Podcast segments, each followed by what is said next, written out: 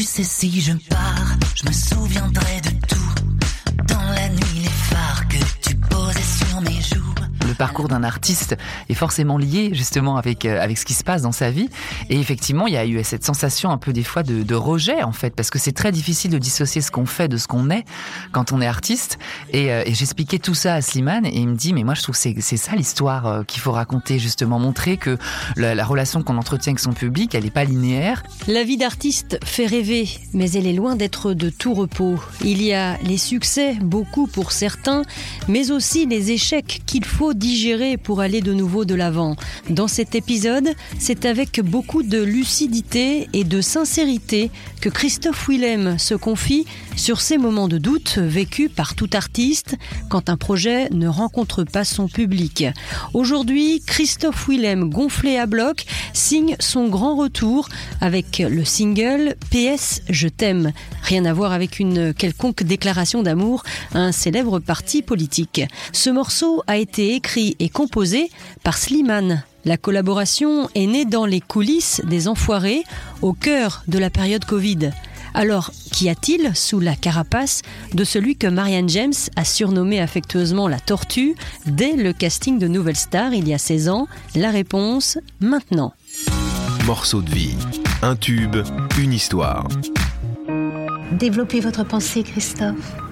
Euh, bah, je, je pense que je vais arrêter nos séances. Thank you. Bonjour Christophe. Bonjour. 15 ans euh, après euh, la thérapie de groupe hein, Mhm. du clip double jeu, tu retrouves donc ta psychothérapeute incarnée par la comédienne Sylvie Laguna pour lui dire justement que tu n'as plus besoin de, de ces séances. Alors est-ce que c'est une pure fiction ou bien la réalité? Bah, tout rejoint toujours euh, la réalité. C'est vrai que même si c'est sur le ton justement un peu décalé comme ça, c'est vrai que la symbolique de ce clip, c'était vraiment l'envie que j'avais de dire qu'effectivement il y a la pra- il y a la théorie, pardon, quand pendant des années on peut effectivement expliquer tout un tas de choses, mais rien de mieux, rien ne remplace l'expérience. Et du coup, je trouvais que c'était assez marrant de de marquer cette symbolique, surtout qu'il y a eu pas mal de temps entre euh, l'album qui arrive et le précédent, et, euh, et c'était un peu l'envie de se dire bon, on va sortir un peu des sentiers battus et euh, et s'aventurer pour vivre autre chose. Effectivement.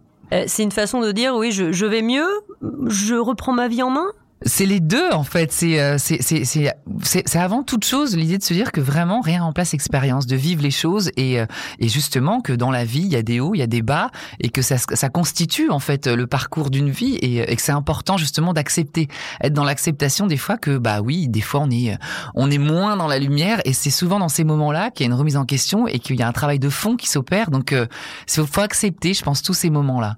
PS Je t'aime. Alors justement, ça parle de quoi exactement? Parce que quand on écoute, on pense à une histoire d'amour un peu compliquée ou qui est en train de se terminer, mais c'est pas vraiment ça finalement. Non, c'est vrai l'idée avec euh, avec Slimane quand on s'est vu en studio, je lui faisais part un petit peu de euh, mes états d'âme par rapport à l'album précédent, l'album Rio, qui est un album qui a eu pas mal de difficultés à trouver son public.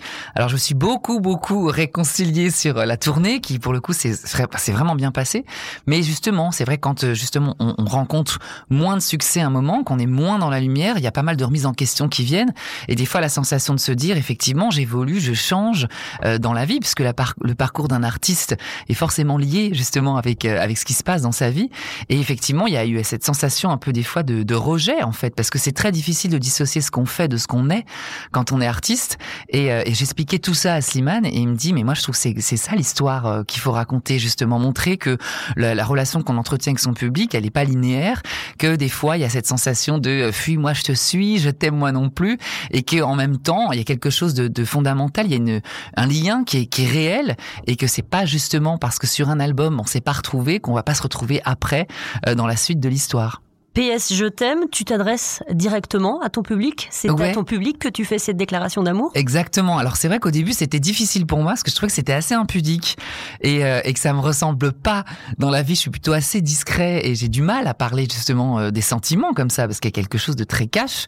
Et en même temps, il a donné le ton aussi euh, de cet album parce que ça m'a donné envie d'aller plus loin et du coup de dérouler tout un tas de titres euh, et, et de thèmes surtout dans l'album qui vont explorer bah, tout un tas de sujets de manière plus directe, plus cash comme ça. Donc ça, ça a vraiment donné le ton et débloqué pas mal de trucs. Est-ce que c'est aussi euh, une déclaration euh, d'amour à, toi-même, euh, une sorte de bienveillance que tu t'adresses?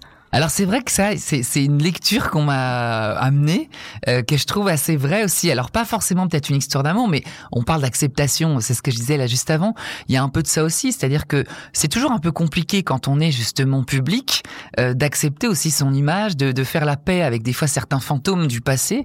Et, euh, et cette chanson-là, elle a aussi cette lecture-là, le côté de se dire, euh, bon écoute, c'est pas grave, à un moment, ne t'accroche pas à ce que tu étais et accepte aussi de devenir naturellement de suivre l'évolution, en fait, l'évolution qu'on doit tous avoir dans la vie. Donc il y a un petit côté un peu de réconciliation aussi euh, avec ce titre. Tu évoquais Slimane tout à l'heure, mhm. effectivement. Euh, ce titre, PS Je t'aime, euh, c'est le fruit d'une collaboration avec Slimane. Alors raconte-nous exactement le point de départ alors le point de départ, on, était il y a deux ans, parce que ce titre maintenant a deux ans, on était en plein euh, pendant cette période de Covid, euh, sur le tournage des Restos du Cœur, des Enfoirés, et euh, on discutait, Simane, Amel et moi, on se retrouvait à discuter comme ça sur le côté de la scène, et justement on parlait de nos difficultés respectives, en fait, de justement trouver de l'inspiration, une motivation réelle dans une période où on pouvait pas réellement se projeter, et, et Slimane me dit, écoute, vraiment, moi j'aimerais beaucoup essayer de faire un titre pour toi, et puis très vite on s'est revu à Paris, studio avec son équipe. Et puis justement, bah on a on a assez rapidement euh, abouti à ce titre-là. C'était assez évident pour lui. Euh, lui me disait que euh, que par rapport à ma carrière, par rapport au titre qu'il avait marqué, effectivement Double Jeu, c'était une référence évidente. Et il me disait voilà, dans Double Jeu, t'as cette voix de tête qui est assez particulière en fait, la voix de tête, la voix aiguë qu'on entend sur sur le refrain de PS Je t'aime pour le coup. Et il me dit voilà, je pense que pour pour pour beaucoup de gens, il y a une évidence, il y a quelque chose de très reconnaissable qui est qui est instantané. Et il dit je pense que sur ce titre-là, qui doit marquer ton retour, on doit retrouver ça ça va être un petit peu le titre qui permet de de prendre les gens par la main pour les amener un peu plus euh, ailleurs. Mais il y a besoin de ce repère-là qui est assez évident. Donc ça s'est fait de manière assez naturelle. Quand vous êtes rentré en studio, euh, rien n'était écrit, il n'avait rien. écrit du tout Rien du tout. Euh, C'était avec Mère et Yakov Salah avec qui il travaille beaucoup. Et, euh, et très très vite, voilà, ils ont commencé une ligne de basse. Slimane justement, par rapport aux discussions qu'on avait eues, me dit, écoute, voilà, pour moi, ce qui serait vraiment cool, c'est que tu balances tout un tas de phrases comme ça, très directes. Et puis, il me dit, tu vois, c'est comme si tu écrivais un, long texto à quelqu'un que tu connais bien et à la fin, une fois que tu as vidé un peu ton sac, tu dis bon, PS je t'aime. Et dis, tu vois, ça serait un gimmick sympa. Et puis très vite, en fait, le, titre s'est déroulé comme ça. C'est quoi le problème? Je suis plus moi-même. Pourquoi tu changes de et tout de suite, c'était évident de, de, se dire, euh, ce single va justement euh, relancer un petit peu, mais pas, ta carrière, mais, mais va signer ton, ton grand retour, ton grand comeback. Alors, c'était évident, en vrai, pour tous les gens euh, de l'équipe. Ils disaient, mais c'est une évidence, c'est le titre justement qui permet de retrouver euh, l'ADN, ton ADN. Pour moi, c'était plus difficile, objectivement, au tout début, parce que l'album a tout un tas de titres qui peuvent être des fois encore plus direct. Et moi, j'étais peut-être dans l'envie au début d'arriver avec quelque chose qui contraste encore plus. Et, euh, et puis, au fur et à mesure du temps, au fur et à mesure que l'album s'est étoffé dans les titres, c'est vrai que c'est devenu une évidence parce que justement, il permet d'amener les gens en douceur vers la suite et ne pas arriver avec quelque chose de brutal et qui plus est par rapport à l'absence qu'il y avait eu pendant pas mal de temps. Effectivement, c'est devenu une évidence pour tout le monde très vite que ce soit ce titre-là qui marque le retour. 2017, c'était donc la sortie de, de l'album précédent, Rio. Il y a mhm. eu une tournée dont tu as parlé euh, tout à l'heure. Effectivement, un, un album qui n'a pas tout à fait rencontré euh, son public. La tournée s'est mieux passée. Euh, ensuite, il y a eu une petite incursion au cœur de l'Eurovision. Tu as notamment commenté la finale hein, en mai 2018. Qu'est-ce qui s'est passé ensuite pendant tout ce temps? Alors, on va pas parler de silence parce qu'on t'a vu euh, notamment justement aux Enfoirés. mais pourquoi quand même éloigné un peu des, projecteurs Pourquoi euh, bah, Alors effectivement, c'est vrai que c'est ce que je disais tout à l'heure. En fait, quand il y a un album qui rencontre pas son public, il y a quand même une période de remise en question. C'est de se dire euh, bon, est-ce que réellement la magie prend plus euh, Moi, je, suis aussi dans une logique de je veux pas m'accrocher non plus à un siège vide. Donc, je trouve qu'à un moment, il faut aussi être dans l'envie de partager et retrouver complètement ce plaisir-là. Et, et c'est vrai quand on est dans un dans des paramètres, la musique c'est quelque chose qui est incroyable, c'est une passion à la base, mais quand la passion devient un métier, des fois, voilà, ça peut égratiner euh, la passion quand on se retrouve des fois dans des paramètres où ce métier prend trop de place. Donc j'avais vraiment besoin pendant après cette tournée justement, j'avais vraiment besoin de me reconnecter à ma passion et de mettre un peu de côté mon métier. Donc ça m'a pas empêché effectivement de euh, co-animer euh, l'Eurovision, euh, de, de, faire certaines incursions dans, dans des programmes à droite à gauche. Mais moi j'étais dans l'envie justement de, de de retrouver un équilibre, une, certaine forme de solidité pour savoir précisément euh, où situer les choses. Voilà, et de me dire euh, ma passion c'est en un, mon métier c'est en deux, et mon métier existe parce qu'il y a une passion. Donc j'avais besoin de me reconnecter à ça. Tu parles de, remise en question, mais est-ce que tout de suite ça t'est venu en tête? C'est-à-dire que effectivement, quand on euh, quand on a un album comme ça qui marche un peu moins bien, comment qu'est-ce qu'on ressent exactement? Qu'est-ce qu'on ressent bah, Il y, a forcément, c'est ce que je dis, on, a beaucoup de difficultés de se dissocier de ce qu'on fait. Euh, quand on est artiste, ce qu'on fait, forcément, c'est à l'image de ce qu'on est. Donc quand on a un album qui est moins accueilli, qui est moins compris, on le prend comme un problème de compréhension de ce qu'on est nous. Et donc effectivement, on peut pas le dissocier d'une sensation de rejet. Donc c'est vrai que moi, ça a réveillé pas mal de blessures euh, de l'adolescence, de l'enfance, où j'étais un peu stigmatisée et mis de côté. Donc ça a rouvert certaines plaies. Et, euh, et effectivement, j'avais besoin, moi, un peu de me, me reconstruire, même si si le mot est gros, euh, j'avais quand même besoin en tout cas de retrouver une forme de solidité. Voilà, c'est vrai quand on fait un métier public, euh, il y a quand même être public, c'est aussi être une cible. Et donc, euh, quand on a justement certaines casseroles ou certains fantômes qu'on traîne de son passé, euh, le, la sensation de se sentir vulnérable, c'est quelque chose qui est difficile en fait. Et qui plus est, quand un album ne marche pas, parce que forcément, bah, on peut pas le dissocier de ce qu'on est. Donc, j'avais c'est ça en fait la, plus grosse difficulté, c'est d'arriver justement à dissocier les deux, euh, de se dire qu'effectivement un album des fois est moins compris et surtout la frustration. Voilà, j'ai senti la frustration de ne pas avoir réussi en fait à convaincre ou, euh, ou à embarquer les gens dans cette histoire que j'avais envie de raconter sur l'album Rio. Donc voilà, c'est ça le, plus difficile, c'est euh, d'arriver à, à dissocier les deux et surtout de se ressentir solide. Voilà. C'est ce que racontera l'album Panorama. Tout à fait. D'ailleurs, il y a un titre hein, qui s'appelle Fantôme aussi. Oui, il y a un titre qui s'appelle Fantôme. Il y en a un qui s'appelle Dans le regard de l'autre, qui parle justement de, de, cet effet miroir aussi avec avec les médias, avec le public, et, et, et surtout qui explique à quel point l'album, de manière générale, c'est pour ça qu'il s'appelle Panorama aussi. Moi, c'était important de dire, bon, voilà, Panorama, il y a cette sensation euh, d'apaisement, il y a cette sensation de contempler quand on quand on, observe un panorama, souvent on le contemple. Donc il y a cette prise de hauteur que je trouvais intéressante justement euh, d'amener avec cet album là Et en même temps, il y a ce sens figuré qui est de dire, on fait le tour de la question. Et, euh, et Panorama, pour moi, c'est un album qui m'a, c'était un peu une forme d'exutoire en fait, cet album, une manière de dire, euh, bon voilà, on va pas faire de constat, on va juste poser les choses et, et se dire que d'un certain côté, quand on est à l'aise avec soi-même, quand on se réconcilie avec beaucoup de choses, en fait, d'une certaine manière, on se sent solide. Et puis après, que l'album ait un succès, c'est du bonus parce qu'à la base, on le fait aussi pour des raisons essentielles qui sont des raisons de se sentir euh, bien, être à l'aise avec ce qu'on est.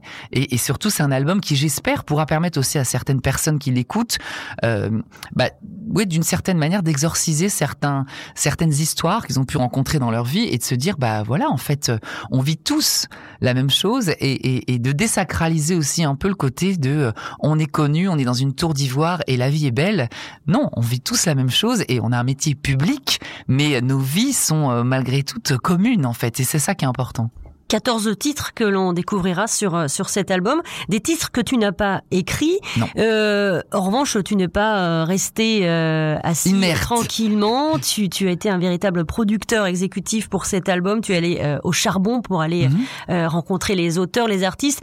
comment ça s'est passé? T'as passé des coups de fil, envoyé des emails, tu t'es déplacé? Et les deux, vraiment les deux. Ça a été vraiment une première phase de, de recherche. Donc j'ai vraiment écouté beaucoup beaucoup de titres, beaucoup d'artistes. Je pense à une jeune artiste qui s'appelle Naya, par exemple, que j'ai vraiment découvert et, pour, pour qui vraiment j'ai eu un vrai coup de cœur. Un artiste qui s'appelle Chien Noir aussi. J'ai été vraiment, euh, voilà, chercher des, des artistes euh, émergents en ce moment qui faisaient quelque chose dont la sensibilité me touchait beaucoup.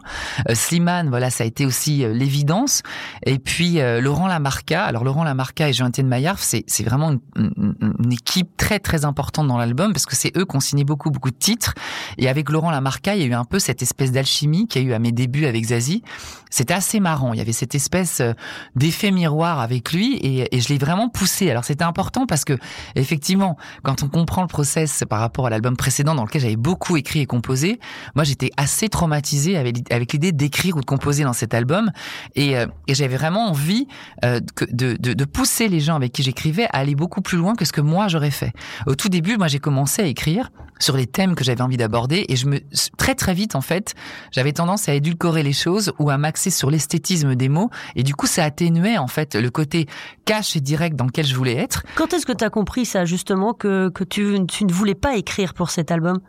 Alors il y avait il y avait le côté que je voulais pas au début parce qu'il y avait ce trauma et, et, après, il y a le côté quand je me suis mis à écrire, il y avait le côté de me dire non, en fait, je me, je me rends compte que moi j'ai édulcoré trop les choses. Donc il y a eu deux étapes en fait. La première, j'étais un peu bloqué, et la deuxième, ça partait à chaque fois dans un truc que je trouvais, euh, en tout cas satisfaisant, là où j'avais envie d'aller.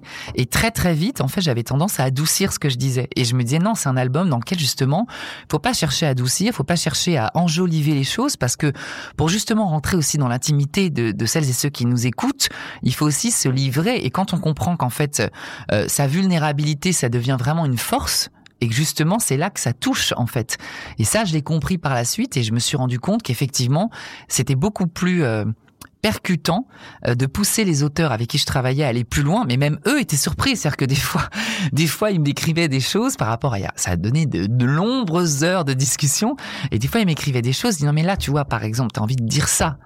Alors dis-le parce qu'en fait si tu me l'écris comme ça en fait moi c'est ce que moi j'écrirais et du coup on va être dans un truc qui est qui va être esthétique mais qui va manquer en fait de de, de côté cash et, et qui surtout voilà je voulais un album qui ne soit pas lisse. Et donc du coup, voilà, je les poussais beaucoup dans les retranchements à aller encore plus loin. Et après, je réalisais quand j'étais en studio, quand je chantais les titres, je dis ah quand même. C'est-à-dire que là, je lui ai dit d'aller à ce point-là. Mais du coup, voilà, le fait d'être un peu plus dans la position d'être le chef d'orchestre de l'album en, faisant la production exécutive, donc de mettre justement en place tout ça, ça me permettait d'avoir une vue d'ensemble parce que chacun des auteurs ou des compositeurs ne savait pas du tout ce que je faisais avec les uns et les autres. Donc ça c'était assez marrant. On me disait mais fais-moi entendre. Je dis non non non parce que j'ai pas du tout envie qu'il y ait du mimétisme ou que vous vouliez pas parler de, de ce sujet-là parce que l'ai fait avec quelqu'un d'autre parce que j'avais vraiment une vue assez claire de euh, je savais exactement en fait euh, euh, les points forts de chacun et dans quel registre j'avais envie de les pousser à aller en fait? Et ça, c'était assez excitant. Et ce qu'on remarque à l'écoute de, de, cet album, c'est que euh, il y a moins de machines en fait. C'est c'est peut-être un peu plus épuré, si on peut dire les choses comme ça. Beaucoup c'est moins sophistiqué en fait. Oui. Je dirais parce que il y a quand même des programmations. Parce qu'aujourd'hui, c'est vrai que faire un album euh, à l'heure actuelle, même un titre qui semble totalement acoustique, il y a quand même une production derrière parce que c'est ce qui donne aussi une identité euh, sonore à l'album. Mais c'est vrai que ça, ça, c'était le parallèle aussi avec ce côté plus direct des textes, puisque les textes avaient une place très importante dans l'album. D'ailleurs aussi par rapport aux albums précédents, tous hein, ont toujours été faits par rapport à la musique. Euh, même, je pense à des titres comme Double Jeu, hein, euh, les titres avec Zazie, c'est la musique qui inspirait les textes. Là, c'est vraiment les textes qui ont inspiré la musique. Donc du coup, euh, la musique, elle vient sublimer les choses, mais elle ne vient pas étouffer le, le sens de ce qui est raconté. Et du coup, pour aller plus loin, c'est vrai que c'est Jean-Étienne Maillard, donc justement qui fait partie de ce, de ce duo euh, Jean, Laurent Lamarca et Jean-Étienne. C'est à lui que j'ai confié la réalisation de l'album, et ça a été vraiment un travail euh, de ping-pong permanent où je disais non, là en fait, peut-être que ce serait mieux qu'il y ait moins justement de production, ou alors qu'on en ait beaucoup à tel endroit, mais qu'après il y a un gros contraste, euh, par exemple sur les couplets, parce que je trouvais que c'était ça qui était intéressant, c'est ça qui mettait vraiment en lumière le texte et le même travail a été fait aussi sur les tonalités des titres. C'est-à-dire, alors, sur euh, PS Je t'aime, on l'entend sur les couplets, la voix est plus grave, plus proche en fait de ma voix parlée. Et, euh, et, je trouvais que c'était plus intéressant aussi parce que ça donnait plus de corps au texte et on n'était pas dans un exercice de style ou dans quelque chose de, euh, démonstratif. Et je trouvais qu'effectivement, ça donnait plus de poids et une importance plus grande à la, à la narration elle-même en fait.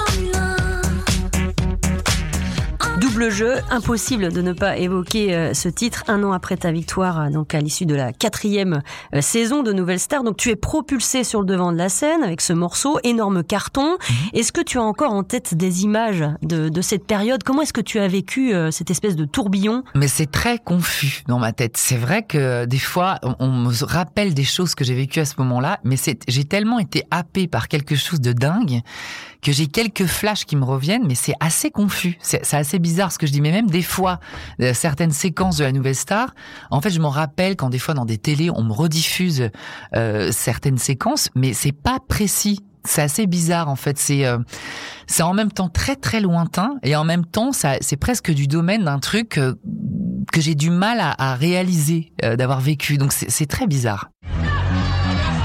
La nouvelle star de cette saison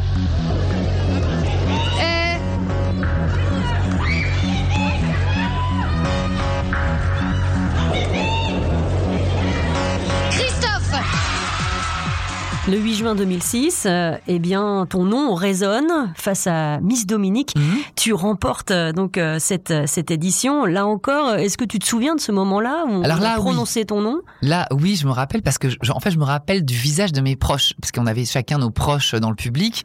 Et en fait, c'est, en fait, c'est ça, ces périodes-là, je me rappelle beaucoup de réactions des gens, plus que ce que moi j'ai ressenti réellement. Et c'est en voyant leurs réactions que je réalisais un peu ce qui se passait, effectivement. Dans cette émission, on t'a euh, rapidement surnommé la tortue. Alors c'était l'un des jurés hein, qui C'était Marianne James. Marianne James hein, qui t'avait euh, surnommé ainsi. Est-ce que tu as tout de suite accepté euh, ce surnom Ah oui. Au départ, il y avait un peu de moquerie, puis finalement, c'est c'est devenu assez euh, affectueux? Ben moi, je l'ai vu comme ça, en fait. Je trouvais que c'est plutôt affectueux. Puis je me dis, bon, un surnom, ça aurait pu être la hyène. Bon, là, par exemple, c'était beaucoup plus violent. Donc la tortue a quand même un côté. Mais en plus, ça me correspond bien. C'est-à-dire que, au-delà du côté physique et de l'attitude que j'avais, moi, je suis plutôt assez lent. Bon, on a bien compris, vu l'absence qu'il y a eu. Non, mais c'est vrai que je suis plutôt assez lent et euh, à pas trop me précipiter, en fait. Donc, euh, ça- en vrai, ça me correspond plutôt. Double jeu, évidemment, fruit d'une collaboration cette fois avec euh, Zazie. Euh, là encore, c'est elle qui est venue vers toi. Comment ça s'était passé Alors là, non, c'était moi, euh, via Olivier Schultes, qui était le, le directeur musical de la Nouvelle Star, qui bossait avec Zazie à ce moment-là.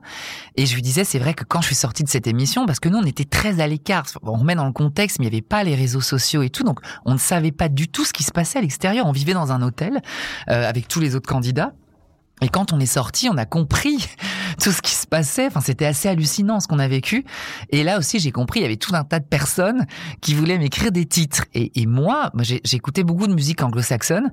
Et c'est vrai qu'en musique française, Zazie, elle a toujours eu une place très importante parce que j'étais hyper fan bah, de sa musicalité et de ses textes. Je trouve que les deux se rejoignaient parfaitement. Et donc, j'en parle à Olivier Schultes et je dis, j'aimerais beaucoup travailler, en tout cas la rencontrer.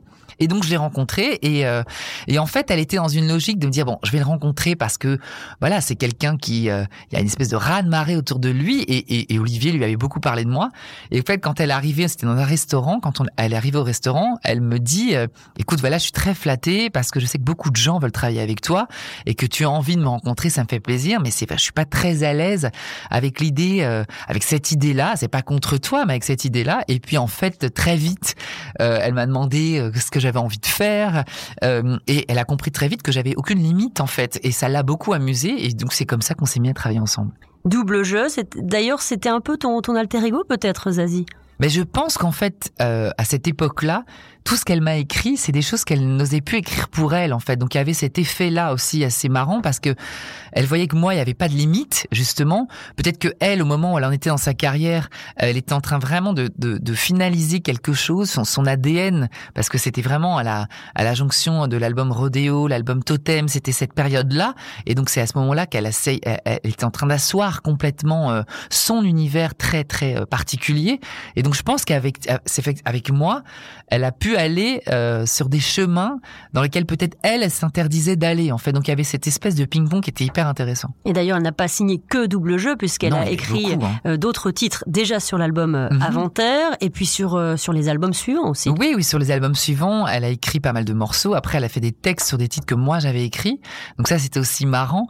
Et euh, donc il y a toujours eu euh, en filigrane Zazie qui était euh, qui était dans le secteur. Après, sur cet album-là, sur Panorama, c'était un vrai choix aussi de me dire justement, on parlait tout à l'heure du, parallèle euh, du clip. Euh, L'idée aussi de se dire de sortir un peu des sentiers battus, c'était sortir aussi d'une zone de confort. C'est vrai que quand on travaille depuis très longtemps avec la même personne, je pense que pour les deux, c'est aussi intéressant à un moment de bah, de s'aventurer ailleurs, peut-être pour mieux se retrouver après et continuer euh, l'histoire. Mais en tout cas, c'était important là sur cet album-là d'avoir une écriture différente et aussi un regard différent. C'est vrai que dans, l'album, à l'exception de Naya, je crois, dans l'album, il y a que des hommes euh, qui, ont, qui ont écrit, et c'est aussi intéressant d'avoir ce, cette lecture-là en fait. Donc ça, ça change aussi dans le côté peut-être plus cash, ça change aussi euh, le, le, la perception des choses.